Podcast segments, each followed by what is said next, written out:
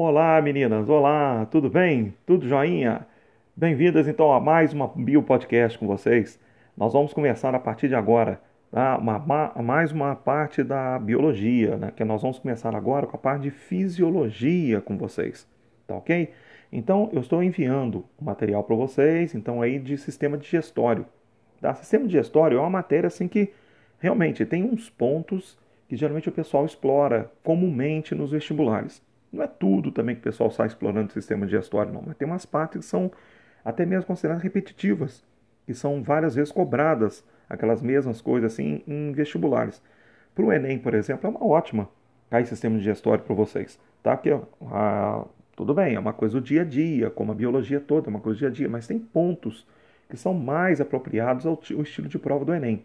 Não? Né? Então tem determinadas partes do sistema digestório que é cara perfeito do Enem para cair para vocês. Tá ok? E ali nós vamos acentuando ali para vocês o que, que, realmente pode aparecer, outras que são mais fracas, e eu vou falando isso aí com vocês, ok? Bom, com o material que vocês já devem ter em mãos, né, que eu acabei de enviar para vocês aí pro, pelo WhatsApp, vocês têm então aí, ó, justamente pulando, né, o primeiro slide, que é o, somente o slide de apresentação. Diga-se passagem, ficou bonito, não ficou? Sistema de história, vai ser até capa de livro. Então tá aí, ó. Aí nós passamos então para o slide de número 2, que é onde começa realmente a matéria. Vamos seguindo com a numeração mesmo. Tá joia? Bom, nesse slide número 2, sistema digestório, nós temos aí justamente os órgãos que compõem o sistema digestório. Que nós temos então a boca, a faringe, o estômago, o esôfago, né? Primeiro, depois o estômago, o intestino delgado, o intestino grosso e terminando com o ânus. Mas existem o que a gente chama de glândulas anexas ou acessórias, né? Que são justamente essas glândulas anexas que estão aderidas, associadas ao tubo digestório, que são justamente as glândulas salivares, o pâncreas e o fígado. Tá ok? O fígado é considerado a maior glândula que nós temos no nosso organismo. O fígado é uma glândula, Vasco? Sim. O fígado ele atua como uma glândula. E é considerada a maior glândula, e é uma glândula anexa tá, do nosso sistema digestório. Ok? Bom, muitos de vocês já sabem que a digestão no nosso organismo começa na boca. Né? Começa na boca justamente porque na sua boca você tem dois processos básicos. Nós temos o processo mecânico e o processo químico. Tá? O processo mecânico envolve justamente o que? A mastigação né, e a insalivação. Tá? O processo químico é, ocorre principalmente por causa da saliva. Né? Por causa da saliva que vai ser justamente a ação de enzimas que estão presentes na saliva, tá? que vão atuar no processo de digestão. Uma em específico que aqui realmente então ali tá, é citada mesmo. Vamos lá. Bom, nesse processo mecânico é, tem o processo da mastigação, o processo de insalivação, o movimento da língua, então ali a todo, todo aquele processo que acontece ali em cima do, do alimento a ser digerido. Na saliva, você tem várias enzimas, tá? mas tem uma, como eu acabei de falar aqui em específico, que é justamente a chamada amilase salivar, que você já encontra aqui, ó, que nós já estamos falando, no slide número 3. Tá? Então você tem na digestão na boca, então você tem a presença da enzima que está presente na saliva, chamada amilase salivar, também chamada de ptialina. Tá ok? Essa enzima não é a única presente na saliva, como eu acabei de falar com vocês, mas essa é a principal que realmente atua na digestão. A amilase salivar, como o próprio nome já fala, amilase, está relacionada com amilo. Amilo é o nome original, justamente quem sempre chama sempre chamou de amido, tá certo? Mas o nome original, amilo, que você também pode falar. Por isso que o nome da enzima é amilase salivar, ou também chamada ptialina. Tá? Ela atua sobre o amido e como produto da digestão da amilase salivar sobre o amido, nós vamos obter compostos tá? que são justamente carboidratos menores. Que entre eh, os principais nós temos a maltose, tá certo? A maltose, você se lembra, é a junção de duas moléculas de glicose. Tá? Os outros compostos são moléculas também pequenas, associações, por exemplo, de moléculas de glicose, que é o que nós chamamos de dextrinas. Que você pode ter dextrina, associação de 3 a 4 moléculas de glicose, tá certo? Então você vai obter maltose e dextrinas como produto da digestão do amido que acontece na sua boca por ação da amilase salivar, que é a principal enzima que está presente na saliva. Então nós temos três tipos tá, de glândulas salivares. Tá? Nós temos a parótida, que se você olhar na ilustração, à sua esquerda, a parótida é essa glândula maior que fica próximo do, do seu ouvido. tá certo? Do seu pavilhão auditivo aí, ó. Então a parótida é essa daí até que pode inchar, tá? Por exemplo, uma cachumba, assim, ó, aí provoca aquele inchaço lá na região do rosto, olha lá, como tá ali na, na ilustração do garoto ali, com a bochecha toda inchada. Isso é a parótida que fica inchada, tá ok? Logo depois da parótida, você vai ter logo aqui abaixo tá, do seu osso maxilar, do seu maxilar inferior, você tem a glândula salivar do tipo submaxilar, tá, que era chamada submandibular. Mas hoje, pela atualização da nomenclatura, você não fala mais mandíbula, você fala maxila, tá ok? Maxilar superior, maxilar inferior. Então, no caso, ele assim, a glândula salivar que fica nessa região, logo abaixo assim, do seu osso maxilar inferior, né, você tem a submaxilar, ou que a gente sempre falou, também sempre falou, submandibular, tá? E mais para próximo assim da região do queixo, embaixo da sua língua, você tem a sublingual, tá certo? Então você tem os três tipos de glândulas salivares: parótida submaxilar ou submandibular e a sublingual, tá joia? E isso tudo produz então a saliva cujo pH é um pH neutro, em torno ali de 7, tá ok? Então, a amilase salivar, as enzimas que atuam na saliva, elas são fabricadas geneticamente para atuar somente em pH de valor 7, valor neutro, tá? que é o valor então, justamente do pH na sua boca. Tá ok? Depois que acontece todo esse processo da mastigação, da insalivação, da ação da amilase salivar sobre o amido, o alimento vai ser deglutido, vai ser engolido. Aí ele vai passar lá no fundo da sua garganta, que é a sua faringe, e vai descer tá certo? Vai descer e vai diretamente para o seu esôfago, tá? No seu esôfago, o que, que vai acontecer? Você tem o um movimento, as contrações involuntárias da musculatura lisa do seu tubo digestório. E essas contrações involuntárias da musculatura lisa é o que a gente chama de peristaltismo. Isso é para promover o deslocamento do alimento que já foi parcialmente digerido na sua boca, tá? que é a digestão do amido. Esse alimento agora tem que ir diretamente para o seu estômago. Então, para isso, o seu esôfago tem contrações da musculatura lisa, porque são contrações involuntárias. E essas contrações que você vê aí justamente tá, no slide número 4, então aí, ó, lá, à sua direita, você está vendo aí o que está em verde né, nesse canal, esse canal é o esôfago. O que está em verde é o alimento, que foi parcialmente digerido na sua boca. Que está descendo, você vê então ali ó, os movimentos peristálticos do seu esôfago, não só do seu esôfago, ao longo do seu tubo digestório, você tem esses movimentos peristálticos, tá certo? O peristaltismo intestinal, por exemplo, é tudo movimento da musculatura lisa. Então, nesse caso do esôfago, você tem o peristaltismo esofágico. Então, desloca o alimento até o seu estômago, tá ok? Quando chega ali no seu estômago, na entrada do seu estômago, você tem um anel muscular, tá? Esse anel muscular é o que a gente chama de esfíncter, que na saída do estômago em contato com o início do intestino delgado, também tem esse anel muscular, tá certo? É o que a gente chama que são os esfíncteres, tá? É o esfíncter um anel muscular que contrai ali, ó, fechando essa entrada do, do estômago e fechando também a saída do estômago, quando ele se contrai esse anel muscular. Quando ele relaxa, ele abre a saída, ele abre então justamente a entrada do estômago e abre a saída do estômago. Então, esse anel muscular, esse esfíncter, ele fica funcionando como uma válvula abre e fecha, abre e fecha, se contrai, fechou, tá? Relaxou, abriu, tá certo? Então, o que, que acontece? Esse anel muscular funciona como uma válvula. Você está vendo que você tem duas válvulas. Um na entrada do estômago, na boca do estômago, comunicando com o esôfago, e um na saída do estômago. Então, ó, na saída do estômago, comunicando com o início do intestino delgado. Então, funcionando como válvulas, nós temos essas duas válvulas, uma na entrada e uma na saída do estômago. Tá certo? Você tem então ali assim, ó, esse anel muscular que fica na entrada do estômago, está em contato com o esôfago, ele relaxa quando o alimento está descendo pelo esôfago. Esse anel relaxa, abre, tá certo? Justamente então essa válvula se abre e o alimento que estava passando através do peristaltismo pelo esôfago vai direto para o seu estômago, tá ok? E no momento que o alimento passou por essa válvula, tá? E chegou no estômago, essa válvula agora se fecha na entrada do estômago e a válvula que fica na saída do estômago também se fecha. Isso tudo é para manter o alimento dentro do seu estômago. Pronto. Aí vai começar a digestão no seu estômago. Tá ok? O que, que acontece nesse processo todo? Vamos lá. Vamos passar aqui então, ó, justamente para o slide de número 5. onde tem a digestão no estômago. No seu estômago, o que, que acontece? Essa válvula que fica na entrada do estômago, em contato ali do esôfago com o estômago, como essa válvula fica próxima da região do coração, ela é chamada de válvula cárdia, tá certo?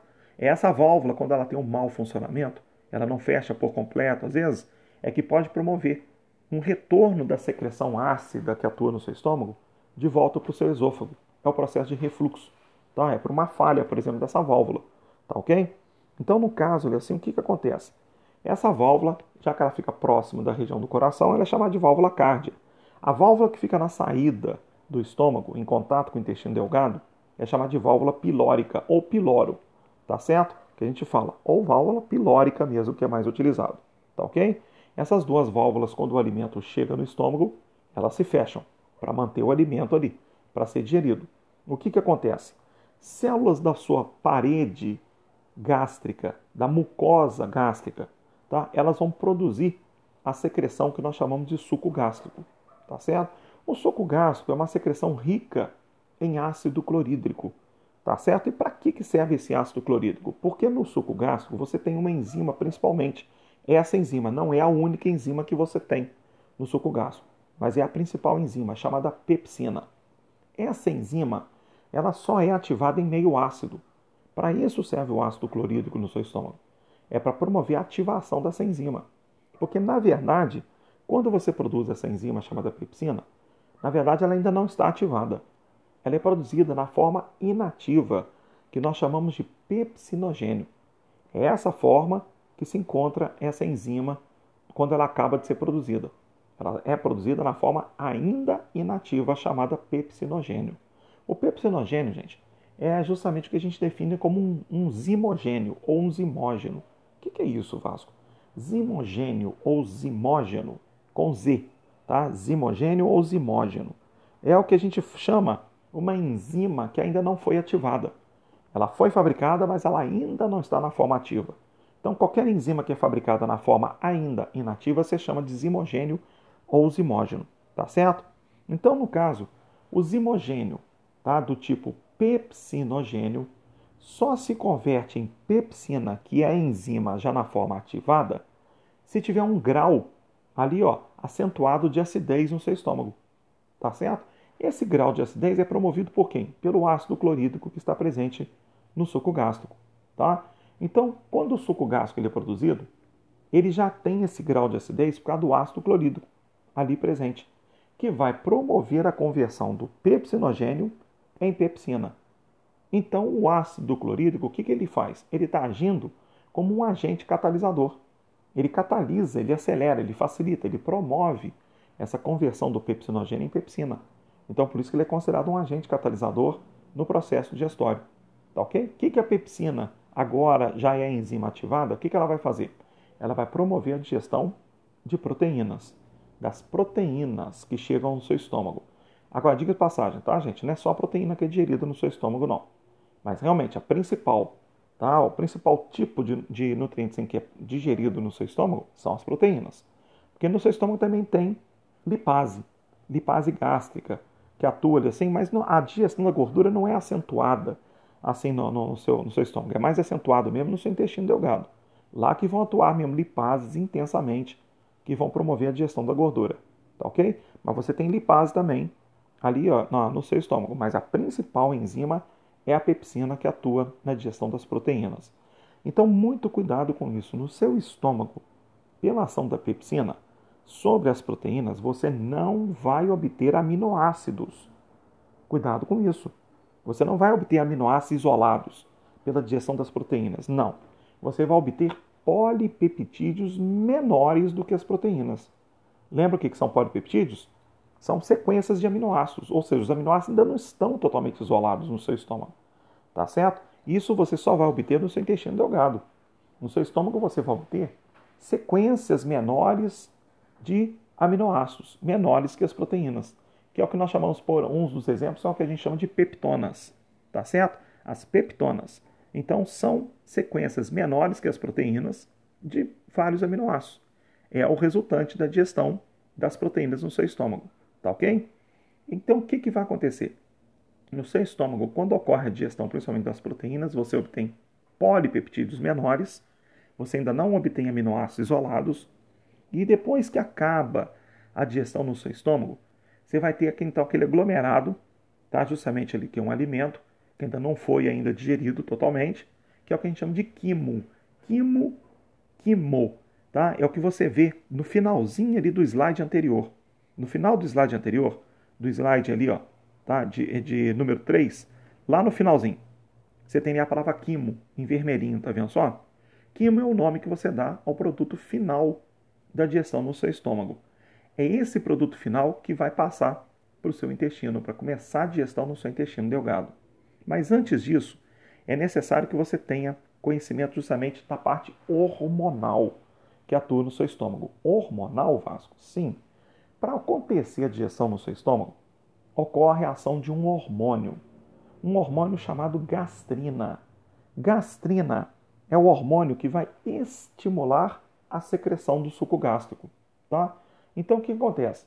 Quando você já está ensalivando na sua boca, você já está mastigando, já está começando a ter a liberação de gastrina, tá? Justamente para poder estimular a secreção do suco gástrico, para já esperar o alimento que está na sua boca, sofrendo o processo de mastigação, de ensalivação, o processo químico por ação da amilase salivar.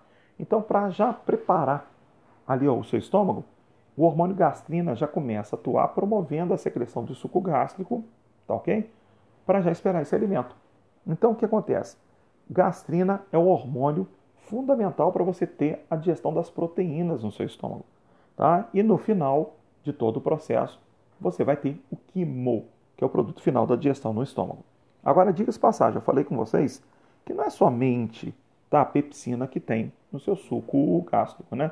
Por exemplo, para você ter uma ideia, nos recém-nascidos, tá? Você tem aí, ó, primeiro, você tem nesse slide de número 6, eu coloquei resumido para vocês, nessa ilustração, tudo que eu falei, tá certo? Você tem aí, ó, o pepsinogênio se convertendo em pepsina por ação do ácido clorídrico, então ele é um agente catalisador. Lá embaixo você tem nessa ilustração o hormônio gastrina, que estimula a produção do suco gástrico, a secreção do suco gástrico, tá certo? Que eu falei ali, ó, também que eu coloquei que a regulação da secreção gástrica, ela tem mas, ah, justamente de origem nervosa, tá? E origem hormonal, que é por causa do hormônio gastrina.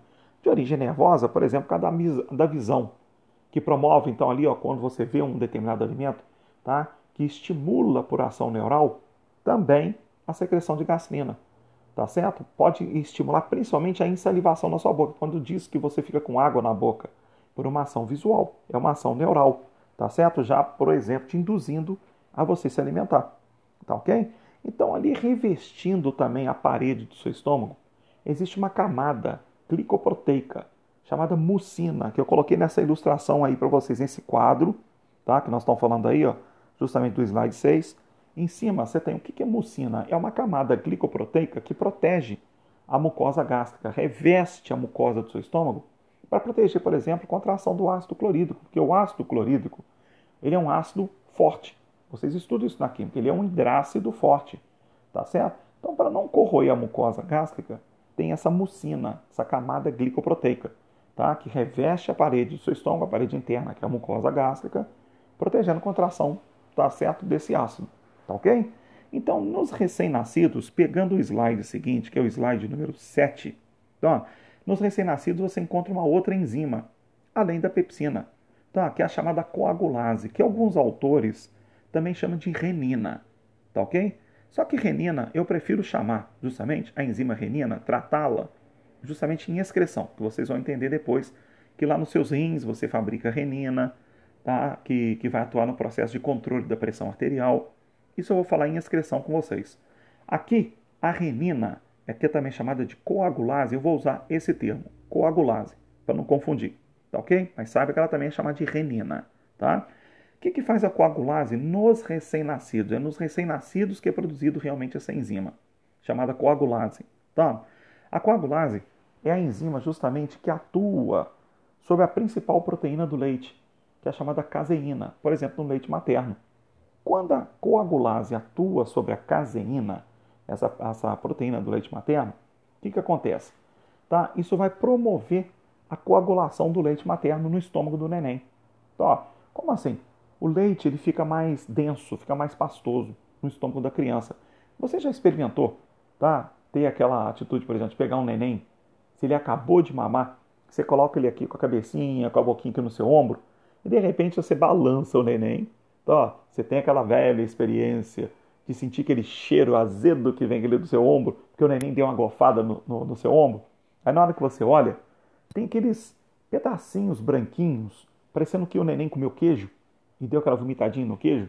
Não, aquilo ali é o leite. É daquele jeito que o leite está no estômago do neném. Ele está mais pastoso, está um pouco mais denso. Aquilo é o leite coagulado, tá certo? Que fica mais pastoso no estômago do neném. Qual que é a vantagem da ação da coagulase sobre a proteína caseína do leite, tornando o leite coagulado no estômago do neném? Ficando coagulado, o leite ele demora mais para ser digerido. Então isso vai dar mais tempo para uma digestão mais completa das proteínas do leite materno no estômago da criança. E ao mesmo tempo, o leite ficando mais pastoso no, no, no estômago da criança, ficando mais tempo no estômago da criança, a criança fica mais tempo saciada, sem fome. Tá certo? Essa é a vantagem da produção da coagulase no estômago do neném, do recém-nascido, atuando sobre a caseína, que é a principal enzima, tá certo? A principal proteína do leite, tá ok? Então, nesse slide de número 7, eu coloquei o hormônio gastrina e coloquei o quimo, que é o produto final justamente da digestão no estômago. Tá ok? O que, que acontece? Quando já é formado o quimo, o quimo agora ele vai passar através da outra válvula que tem na saída do estômago, como eu falei, que é chamada válvula pilórica. Essa válvula vai se abrir, ou seja, esse anel muscular vai relaxar, vai abrir essa válvula e o quimo vai passar do estômago para o duodeno, que é a porção inicial do intestino delgado. O que, que acontece? No seu intestino delgado é produzido um outro hormônio, chamado enterogastrona, que está aí no slide 7 para vocês. Tá ok? Enterogastrona é o principal hormônio. Tem um outro também chamado secretina. Mas a ação da secretina é mais específico em relação ao pâncreas, que nós vamos falar daqui a pouco. Enterogastrona, o que, que faz esse hormônio?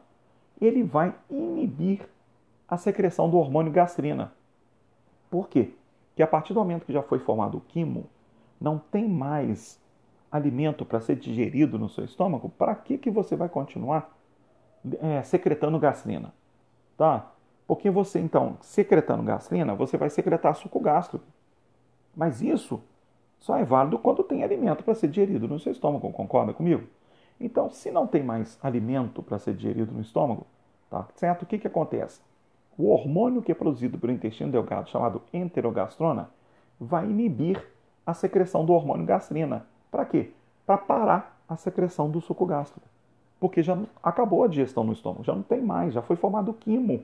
O quimo já vai entrar já no intestino delgado. Então tem que parar essa secreção do suco gástrico.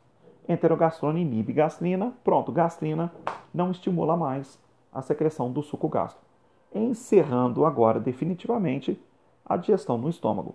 Agora, o que, que acontece? O quimo, ele sai do estômago, ele vai para a porção inicial do intestino delgado.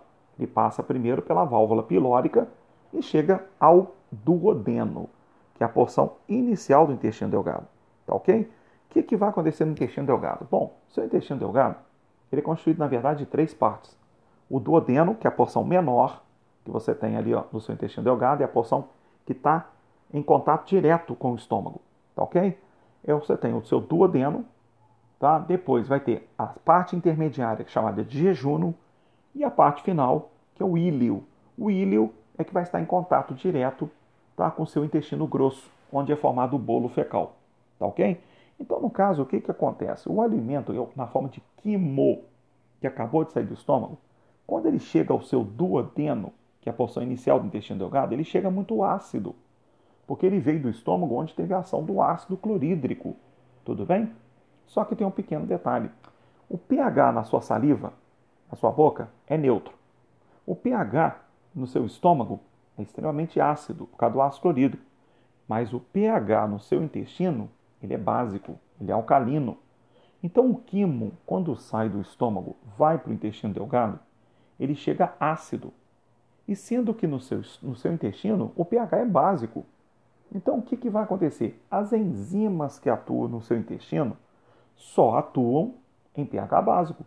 Se o quimo que saiu do estômago chegou no duodeno, ele está ácido, como é que as enzimas que atuam no intestino delgado vão poder promover a digestão do quimo? Se o quimo vai estar ácido demais, e sendo que essas enzimas do intestino só atuam em pH alcalino, pH básico. É aí que vai vir uma secreção. Uma secreção que é produzida no seu pâncreas, o chamado suco pancreático. Tá certo? No suco pancreático você encontra bicarbonato.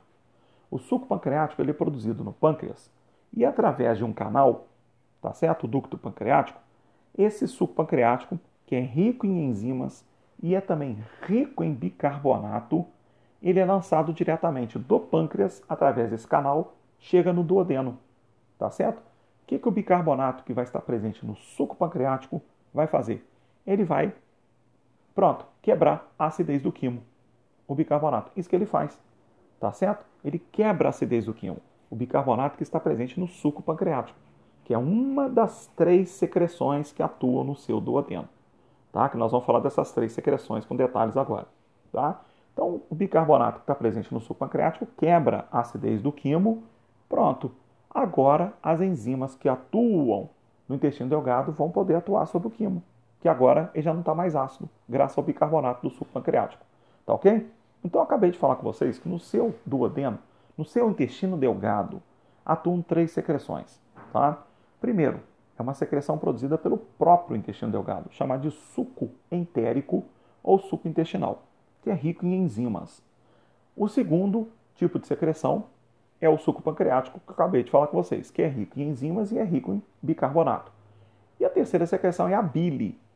A bile é produzida pelo fígado, tá ok? Mas a bile ela é armazenada numa pequena bolsa que fica coligada ao seu fígado, chamada de vesícula biliar. O que, que a bile ela faz? É a primeira secreção que está sendo falada aí nesse slide de número 8 tá? iniciando a digestão no intestino. Tá?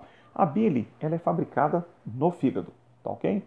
Mas é armazenada nessa pequena bolsa ligada ao seu fígado, que é a chamada vesícula biliar. Toda vez que você come gordura, quando a gordura chega no seu intestino delgado, no seu duodeno, a bile ela vai ser liberada pela vesícula biliar. Então, que através de um canal chamado canal colédoco, a bile é enviada da vesícula biliar até o seu duodeno. O que, que vai fazer a bile? A bile ela não digere nenhuma forma de nutriente, nenhuma forma de alimento, porque a bile não tem enzimas. Se a bile não tem enzima, não tem como ela digerir alimento. Qual é a função da bile? A bile só tem uma única função: emulsificar a gordura. Então, o que é emulsificar? É separar a gordura que chegou através dos alimentos ao seu intestino delgado, é separar essa gordura em pequenas gotículas. Então, porque aí, separando a gordura em pequenas gotículas, o que, que acontece? Pronto, agora fica mais fácil digerir essa gordura do que antes, quando ela estava toda compactada. Agora, separada em pequenas gotículas, é mais fácil de digerir a gordura, tá certo? Então, a bile, ela facilita a ação das enzimas lipases que atuam no seu intestino delgado. Lipases essas que não estão presentes na bile, porque a bile não tem enzima nenhuma. Mas você tem lipase no suco entérico, você tem lipase no suco pancreático, tá certo? Então você tem lipase entérica, você tem lipase pancreática. Então, para facilitar o trabalho dessas enzimas, a bile. A bile emulsifica a gordura, separa a gordura em pequenas gotículas para facilitar o trabalho das lipases, tá ok? Essa que é a única função da bile. Então, cuidado com isso. Aí o que, que vai acontecer? O suco entérico ou suco intestinal, tá? Ele, como eu falei, ele é rico em enzimas. Tem várias enzimas no suco entérico para promover a digestão ali. Assim como o suco pancreático também tem várias enzimas, que é o que nós vamos ver aqui agora. Só que antes tem um fator hormonal também no seu intestino delgado. Assim como teve o fator hormonal, a ação hormonal no seu estômago, do hormônio gastrina, que depois foi inibido a secreção de gastrina para não continuar liberando suco gástrico por um outro hormônio chamado enterogastrona, no seu intestino delgado é produzido também um outro hormônio chamado de colecistocinina, ou também pode ser chamado de colecistoquinina, com QU, tá certo? Tá certo? Colecistocinina ou colecistoquinina. O que, que faz esse hormônio? Quando chega gordura, como acabei de falar com vocês, no seu intestino delgado, a vesícula biliar, para poder liberar a bile, ela tem que se contrair. Quem estimula a contração da vesícula biliar para liberar a bile é esse hormônio, colecistocinina. Tá certo? Esse hormônio estimula a contração da vesícula biliar. Aí a vesícula contraindo libera a bile que chega até o seu duodeno e emulsifica a gordura. Tá ok? Assim também, para ter a liberação do suco pancreático, que é rico em enzimas e é rico também em bicarbonato, existe um outro hormônio que estimula a secreção do suco pancreático, que é chamado, ah, chamado secretina. Secretina vai estimular a liberação das enzimas no suco pancreático, tá certo? Para esse suco pancreático cheio de enzimas poder chegar através de um canal, que é o ducto pancreático, chegar até o seu duodeno e poder promover também a digestão lá no seu intestino delgado, tá ok? Então até agora aí, ó, nós já falamos de mais dois hormônios. Colecistocinina estimula a contração da vesícula biliar. Secretina estimula a secreção do suco pancreático, a liberação das enzimas, tá? Justamente do suco pancreático, tudo ali, tá bom? Então o que que acontece, tá? Aí, simplesmente, no seu é, intestino delgado, como eu acabei de falar, tem essa secreção, que é produzida no próprio intestino delgado, que é o suco entérico. O suco entérico ele é rico em várias enzimas, entre elas, vocês têm esses três tipos aí, ó, que eu coloquei para vocês no slide número 9, tá? que é a chamada enteroquinase, você tem as chamadas peptidases, você tem as carboidrases, tem lipase entérica também, que atua na digestão ali de lipídios. Mas essas aí, preste atenção, enteroquinase então, é uma enzima que, na verdade, ela vai ser uma enzima ativadora. Como assim? De uma outra enzima. Como assim? E principalmente uma enzima que vai ser ativada pela enteroquinase, e sendo que essa enzima ativada pela enteroquinase nem é do suco entérico, é do suco pancreático. Então a enteroquinase ela promove a ativação de uma enzima chamada tripsina. A tripsina é uma enzima que vai promover a digestão dos polipeptídeos que são resultantes da digestão das proteínas no seu estômago. Tá certo? Que, que, vai, que, que vai acontecer? A enteroquinase ativa a tripsina. Só que a tripsina é uma enzima do suco pancreático. Ou seja, vocês estão notando, a enteroquinase é do suco entérico, que ativa a tripsina, que é do suco pancreático. É uma enzima de uma secreção ativando a enzima de outra secreção. Tá certo? Aí a tripsina vai estimular a digestão de polipeptídeos que vieram da digestão das proteínas no seu estômago. Tá ok? Nós vamos voltar, vamos voltar a falar da tripsina, daqui a pouquinho da enteroquinase. As peptidases são enzimas que você tem como, por exemplo, ali ó, carboxipeptidase, aminopeptidase, são enzimas que promovem a digestão dos polipeptídeos, tá certo? Dos polipeptídeos que vieram também da digestão das proteínas no seu estômago. Tá? E você tem justamente ali assim, ó, quando você tem a ação tá, dessas peptidases sobre os polipeptídeos que vieram da digestão das proteínas no estômago, aí sim você vai obter aminoácidos isolados, tá ok? Pela ação das peptidases no intestino delgado. No seu estômago você ainda não tem aminoácidos isolados, é no intestino delgado por ação das peptidases.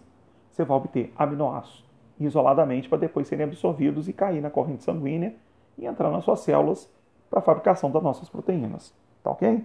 Aí você vai ter as carboidrases. Carboidrases, o próprio nome já fala, são enzimas que atuam sobre carboidratos, sobre disacarídeos. Tá? Então você tem, por exemplo, tá? de acordo com o tipo de carboidrato a ser digerido por uma carboidrase, tá? você tem enzima específica, claro. Então, por exemplo, num disacarídeo você tem a terminação ose. Por exemplo, lactose. Basta você trocar essa terminação ose por ase, você vai ter o nome da enzima que atua sobre o disacarídeo. A lactase é que atua sobre a lactose, obtendo o que como produto? Molécula de glicose e uma de galactose. Então, ó, a sacarase atua sobre a sacarose, obtendo uma molécula de glicose e uma de frutose. Então, você tem a maltase que atua sobre a maltose, obtendo duas moléculas de glicose que constituem a maltose. Tá ok? E depois essas moléculas são absorvidas tá? ali no intestino delgado, cai na corrente sanguínea e depois vai para dentro das células para gerar energia, por exemplo, no nosso organismo. Tá ok?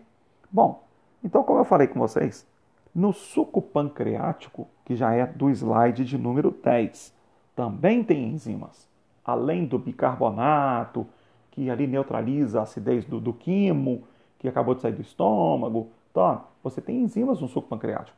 Você tem essas enzimas aí, como eu acabei de falar, a tripsina e tem a quimotripsina, que promove a digestão de polipeptídeos também. Então, ó, você tem a lipase pancreática, que atua sobre lipídios. Então, o que seria um produto da ação da lipase sobre um lipídio no seu intestino delgado? Tá? Basta você lembrar aquela reação que promove a formação de um lipídio. Então, ó, que é quando você reage um ácido graxo com um álcool. Lembra disso? Tá? Quando você reage um ácido graxo com algum tipo de álcool, você obtém um lipídio. Os lipídios pertencem ao grupo dos ésteres, tá certo? Então, por isso que os lipídios são ésteres de ácidos graxos e álcools. Tá? A ação de uma lipase sobre, por exemplo, uma gordura, você vai obter. Tá? Você vai obter um ácido graxo e especificamente o álcool glicerol, que é o álcool que constitui tá? justamente os óleos e as gorduras, tá? que pertence ao grupo dos glicerídeos, que é o nome dos lipídios, onde você encontra óleo e gordura. Tá certo?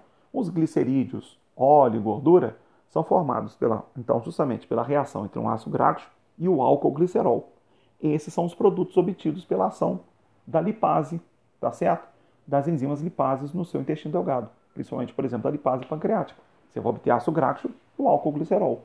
Você tem também no suco pancreático as enzimas chamadas nucleases. As nucleases são enzimas justamente que promovem a digestão de ácidos nucleicos. Tá? Os ácidos nucleicos, então vocês se lembram. O que seria considerado então como produto, como produto da digestão dos ácidos nucleicos no nosso intestino delgado? Os nucleotídeos. Vocês se lembram que os nucleotídeos são aquelas, aqueles agrupamentos de três tipos de compostos químicos. Você vai ter um grupo fosfato ligado a uma pentose, por exemplo, no DNA desoxirribose, no RNA ribose, e uma base nitrogenada. Tá certo? Que pode ser adenina, citosina, guanina, timina ou uracila. Tá? Então, esse agrupamento desses três compostos, grupo fosfato, uma pentose uma base nitrogenada, isso é o nucleotídeo. Isso que você obtém no seu intestino delgado como produto da ação das nucleases.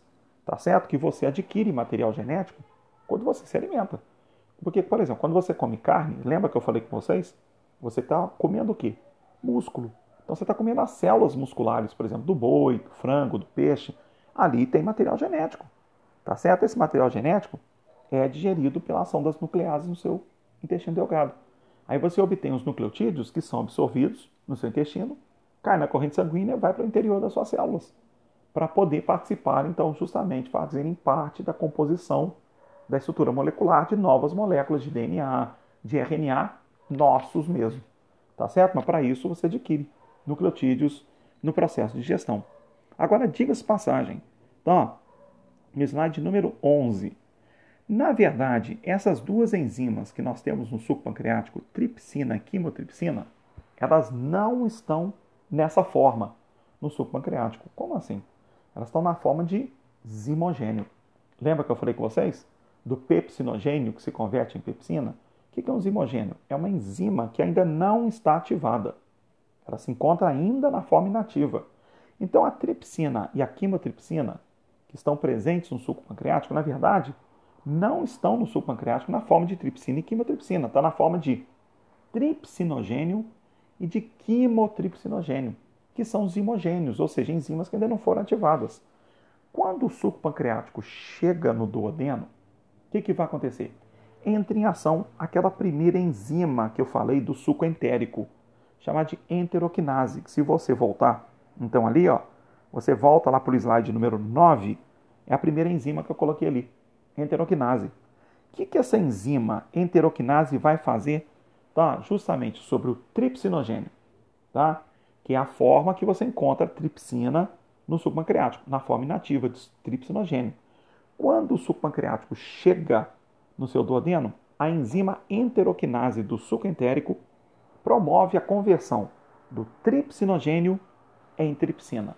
Aí o que, que a tripsina vai fazer? Ela vai catalisar a conversão do quimotripsinogênio em quimotripsina. Aí a quimotripsina vai e atua promovendo a digestão de polipeptídeos. Por isso que eu falei que a tripsina ela estimula a digestão de polipeptídeos. Por quê? Porque ela estimula as enzimas que atuam diretamente sobre os polipeptídeos. Ela catalisa justamente a ativação das, da, dessas peptidases que atuam sobre os polipeptídeos. Tá certo? Então é o esqueminha que eu coloquei para vocês justamente no slide número 11, que está embaixo nessa ilustração. O suco pancreático chega no seu intestino delgado, no seu duodeno, e você tem o tripsinogênio. Na presença da, da enteroquinase do suco entérico, tripsinogênio se converte em tripsina e tripsina catalisa a conversão do quimotripsinogênio em quimotripsina, que promove a digestão de polipeptídeos. Tá ok? Então tá ali, ó. Então depois, cuidado com isso, tá? A absorção realmente, tá, dos nutrientes, então ali assim, vai acontecer ao longo do seu intestino delgado, tá? Porque no seu intestino delgado, a parede do intestino delgado, existem dobras. São dobras da mucosa intestinal que a gente chama de vilosidades intestinais. Sendo que na parede, na mucosa da, da, do intestino delgado, vai toda construída de células. Tá certo? Então, além das dobras da própria parede do intestino delgado, que são as vilosidades intestinais, nas células do intestino, na membrana plasmática delas, também tem dobras, as chamadas microvilosidades. Todas essas dobras, seja na membrana plasmática das células intestinais, seja essas dobras da parede do próprio intestino, que são as vilosidades intestinais, tudo isso é para promover o quê? Aumentar a superfície de absorção dos nutrientes. Por isso, que é o que a gente fala, a absorção dos nutrientes mesmo acontece mais no seu intestino delgado, que é lá que tem as vilosidades do intestino, as microvilosidades da membrana da, das células intestinais. Tanto é que, relembrando, lembra quando eu já falei com vocês sobre glúten? O glúten é uma rede de proteínas de origem vegetal, tá certo? Que pessoas que têm uma doença chamada doença celíaca, tá? as pessoas são portadoras dessa doença de origem genética, elas não podem ficar ingerindo essa rede de proteínas. Porque o que o glúten faz nessas pessoas? Desgasta, danifica as vilosidades do intestino, as microvilosidades das células intestinais. Então, nesse caso, a pessoa vai deixando de ter absorção de nutrientes que são fundamentais para manter a atividade metabólica de todas as células, de todos os tecidos, de todos os órgãos e sistemas do indivíduo. Então, então a pessoa que é celíaca, ela não pode ficar ingerindo glúten, porque o glúten desgasta intensamente as velocidades, danifica as velocidades do intestino e as microvelocidades das células intestinais, levando uma baixíssimo, um baixíssimo grau de absorção de nutrientes. Tá ok? Aí o que, que acontece? Ao terminar a digestão no intestino delgado, tá? onde já aconteceu a absorção, por exemplo, na porção intermediária, que é o jejuno, e depois na porção final, que é o íleo, então, ali aconteceu já toda a maior parte da digestão do intestino delgado acontece no duodeno. Mas ao mesmo tempo vai tendo a absorção dos nutrientes ao longo do jejuno e ao longo do íleo, que é a porção final, tá ok? Do intestino delgado. Quando chega no íleo, o produto final da digestão do intestino delgado também recebe um nome específico, chamado de quilo. É o quilo. Cuidado para não confundir com o produto final da digestão do estômago, é chamado de quimo. O produto final da digestão no intestino delgado é o chamado quilo, tá certo? Tudo que tinha para ser absorvido de nutrientes ao longo do intestino delgado já foi absorvido. O que sobrou, que não foi absorvido, forma o quilo, tá certo? O quilo é que vai passar diretamente para o intestino grosso, tá? Então vocês têm nessa ilustração aí, ó, se você aumentar, você vai localizar aí bem no meio, ali, aquela parte mais lisinha, menor, você tem a porção final que é o íleo, tá certo? Que logo em seguida você vai ter o intestino grosso. Só que entre o intestino, entre o íleo e o intestino grosso, tem uma parte, uma região intermediária que a gente chama de seco intestinal. Tá? É a porção que fica entre o íleo, já localizou o íleo aí? Tá? Justamente ali, ó, bem ali no meio desse desenho da ilustração, bem no meio ali, tá? Você vai ter justamente ali, ó, o íleo. E logo em seguida começa o intestino grosso. Entre o íleo e o intestino grosso, você tem uma região intermediária chamada seco intestinal. É no seco intestinal é que fica localizado o apêndice. Tá certo? O apêndice. Tá? Então ali, o que, que vai acontecer? Também existe uma válvula. Tá? uma região tão regida justamente por, por uma musculatura que a gente que funciona como uma válvula, ou seja, contrai, fecha essa comunicação entre o íleo e o intestino grosso. Relaxou, abre essa comunicação. Então funciona como uma válvula secal. Tá certo? A válvula iliocecal. Quando ela relaxa, essa válvula se abre e o quilo, que é o produto final da digestão no intestino delgado, passa do íleo e vai para o intestino grosso. Tá certo? O que, que vai acontecer no seu intestino grosso? Muito simples. No intestino grosso, o que ainda tem de água, tá? O que ainda tem de água no quilo será reabsorvido no intestino grosso. Tá ok? Porque o que tinha para ser absorvido de nutrientes já foi absorvido tudo no intestino delgado. Ao longo ali do duodeno, do ilho, do, do jejum e do ilho, já foi tudo absorvido. Então agora sobrou muita água ainda no quilo. Tá? Esse excesso de água é reabsorvido no intestino grosso. Para você também não ficar liberando água toda vez que você vai defecar. Você não liberar água em excesso. Só cada vez que você for ao banheiro, você fica o quê? Vai urinar, vai defecar, libera excesso de água, você fica desidratado. Tá ok? Então, uma parte dessa água é reabsorvida no intestino grosso. Pronto. É formado assim o bolo fecal. É o que sobrou. Tá certo? São as fezes. Só que, diga-se passagem, no seu intestino grosso, também, cuidado, é ali que atuam muitas bactérias. Que é o que forma a nossa famosa flora intestinal. São bactérias justamente que são altamente benéficas para o nosso organismo. Tá? Porque elas produzem vitaminas. Tá? Até mesmo que nós utilizamos, vitamina K, vitaminas no complexo B, tá? são produzidas por essas bactérias que compõem nossa flora intestinal. Tá aí, por exemplo, o perigo de uma pessoa ser bulímica, ou uma pessoa também ter, ser uma pessoa anoréxica. Porque além da pessoa, o que é anorexia? A pessoa não come. O que é bulimia? A pessoa come, mas enfia o dedo na garganta e vomita tudo. Então, nesses casos, a pessoa está deixando de mandar nutrientes não só para as próprias células dela, mas ela também está deixando de mandar nutrientes para essas bactérias, que são benéficas para o organismo da pessoa. Tá certo? Então, por isso tem que tomar muito cuidado, porque às vezes tem certas medicações que podem danificar a flora intestinal. Então, o que, que é isso? É justamente lesar, matar essas bactérias em excesso. Ali, ó, matando muitas dessas bactérias, a pessoa começa a ter problemas intestinais. No caso, por exemplo, então ali, inclusive na parte tá, de produção de determinadas vitaminas para o nosso próprio organismo. Tá ok? Então, o legal então é manter a flora intestinal. Daí tem pessoas que têm poucas dessas bactérias. Então, então, às vezes, a pessoa tem que tomar aquelas medicações que mandam bactérias para o intestino delgado. São chamados probióticos. Tá certo? Os probióticos você já envia bactérias tá, justamente para o intestino delgado, para compensar a falta dessas bactérias. Tá? Então, aí nesses casos, pode dar, por exemplo, em síndrome do colo irritável, síndrome do intestino irritável. Pessoas às vezes têm deficiência dessas bactérias, tem que tomar justamente então probióticos, tá certo?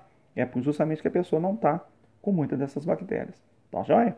Então, no intestino delgado foi formado o bolo fecal, tá certo? Que vai ser justamente eliminado. O intestino grosso, quer dizer, o intestino grosso, né? Ele é formado por três partes básicas, que é o que você vê nessa ilustração. Depois que o, o quilo passa, ah, então, do íleo para o intestino grosso, o intestino grosso começa com essa parte que vem logo depois do íleo, que sobe. É o que a gente chama de cólon ascendente. Logo em seguida, em cima, você vê essa parte transversal, é o chamado cólon transverso, tá certo? E depois vem a parte mais para sua direita ali, ó, é a parte que desce, é o que chamamos de cólon descendente. Depois chega ali embaixo, faz uma curvatura, é o que se chama de sigmoide. Do sigmoide segue a porção final, que é o reto, que termina justamente com o ânus, tá certo? Onde será eliminado o bolo fecal, tá ok? Terminando assim essa parte da digestão do intestino grosso, tá?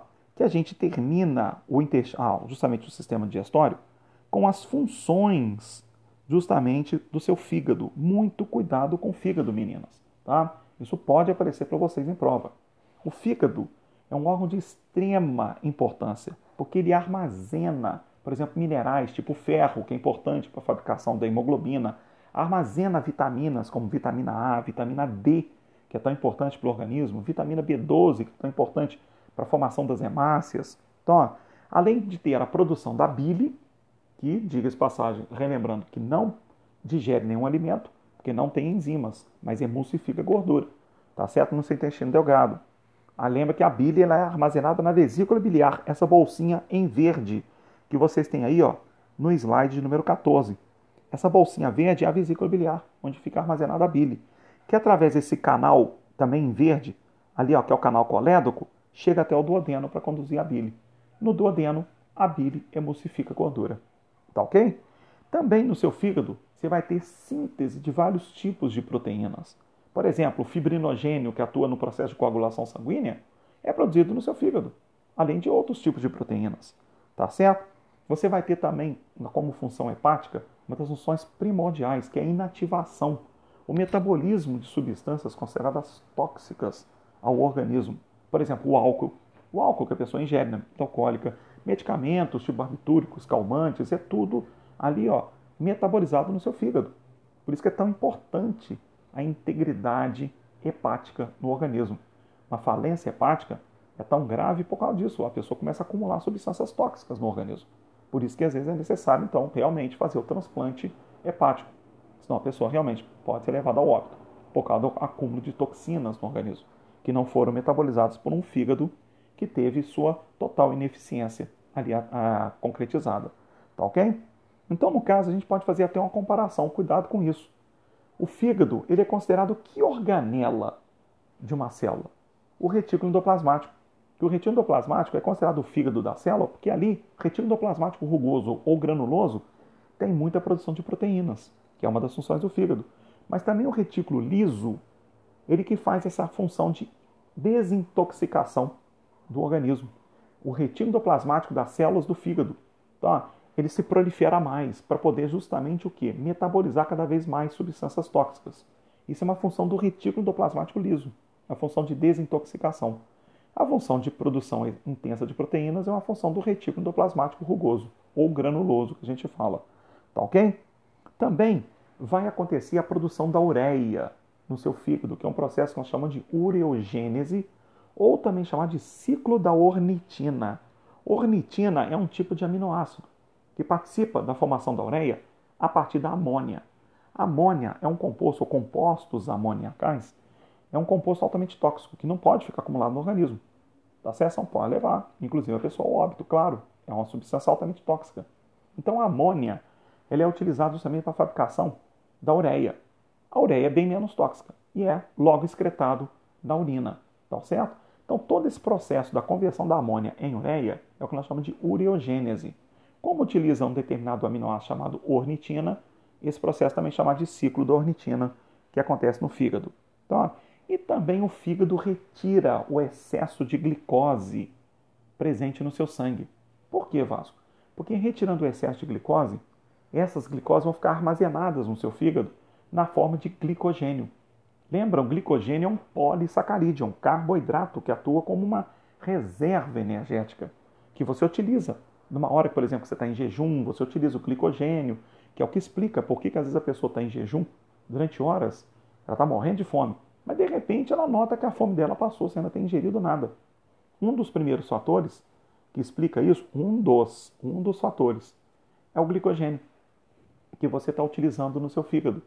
Está sendo quebrado o glicogênio para liberar glicose para a corrente sanguínea. Aí, através justamente do hormônio insulina, que é fabricado pelo pâncreas, essas glicoses são levadas para dentro das células e geram energia e passa a fome do indivíduo. Tá certo? Mas para você formar glicogênio, você tem que ter glicose. O fígado recolhe o excesso de glicose que está presente no sangue para armazenar essas glicoses na forma de glicogênio. Tá ok? Então, o que, que seria essa ureogênese, esse ciclo da ornitina? É o que eu coloquei para vocês no slide número 15. Tá? Lá embaixo, no slide número 15, eu coloquei um esquema resumido, mais direto para vocês. Tá? O que, que seria isso? Você tem, então, por exemplo, a amônia. Tá? Tudo que eu vou explicar através desse esquema, meninas, está tudo escrito aí no, no slide número 15. Tá certo? Eu estou pegando um esqueminha ali embaixo, que tem no slide número 15. A amônia, que é um composto altamente tóxico, vai reagir com uma molécula de CO2 e reage com uma molécula desse, desse aminoácido chamado ornitina. Através dessa reação, é liberada uma molécula de água, tá certo? E ao mesmo tempo é obtido um outro aminoácido chamado citrulina. O que é esse aminoácido citrulina, que é obtido da, da reação entre amônia, CO2 e o aminoácido ornitina? O que, a citrulina vai fazer? Citrulina vai reagir agora com um outro aminoácido, chamado de ácido aspartico, que, diga-se de passagem, para formar ácido aspartico também consome amônia. Então já é uma forma também de consumir amônia tá certo? Fabricando bastante ácido aspartico, tá? o ácido aspartico reage com o aminoácido citrulina e será obtido um outro aminoácido chamado arginina.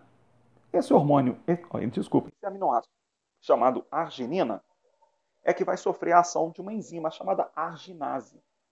Através da ação da arginase sobre a arginina, será obtido ureia e outra molécula de aminoácido ornitina. Por que, que isso tudo é um ciclo? Porque essa molécula de ornitina será novamente utilizada para poder, poder consumir e metabolizar outra molécula de amônia e repetir todo esse processo. Por isso que a gente fala que é um ciclo. Então, só, no momento que você obtém ureia, você obtém também ornitina, ornitina é novamente utilizado para reiniciar todo esse ciclo. Tá ok? Então aqui, queridas, nós encerramos a parte de sistema digestório com vocês. Tá joia? Na próxima aula, eu vou fazer esses exercícios aí que estão aí para vocês. Vocês podem se divertir com esses exercícios que eu já coloquei, inclusive, o gabarito. Tá ok? A gente pode resolver juntos isso aí e vamos entrar em outro sistema com vocês na próxima Bio Podcast. Ok? Então tá joia, gente. Até a próxima Bio Podcast, tá? Que aí eu explico outro sistema com vocês. Tchau, tchau, gente. Valeu mesmo. Adorei estar aqui presente com vocês, tá? Tô com muita saudade. Breve, breve, quem sabe nós já vamos nos encontrar, se Deus quiser. Tchau, tchau, gente.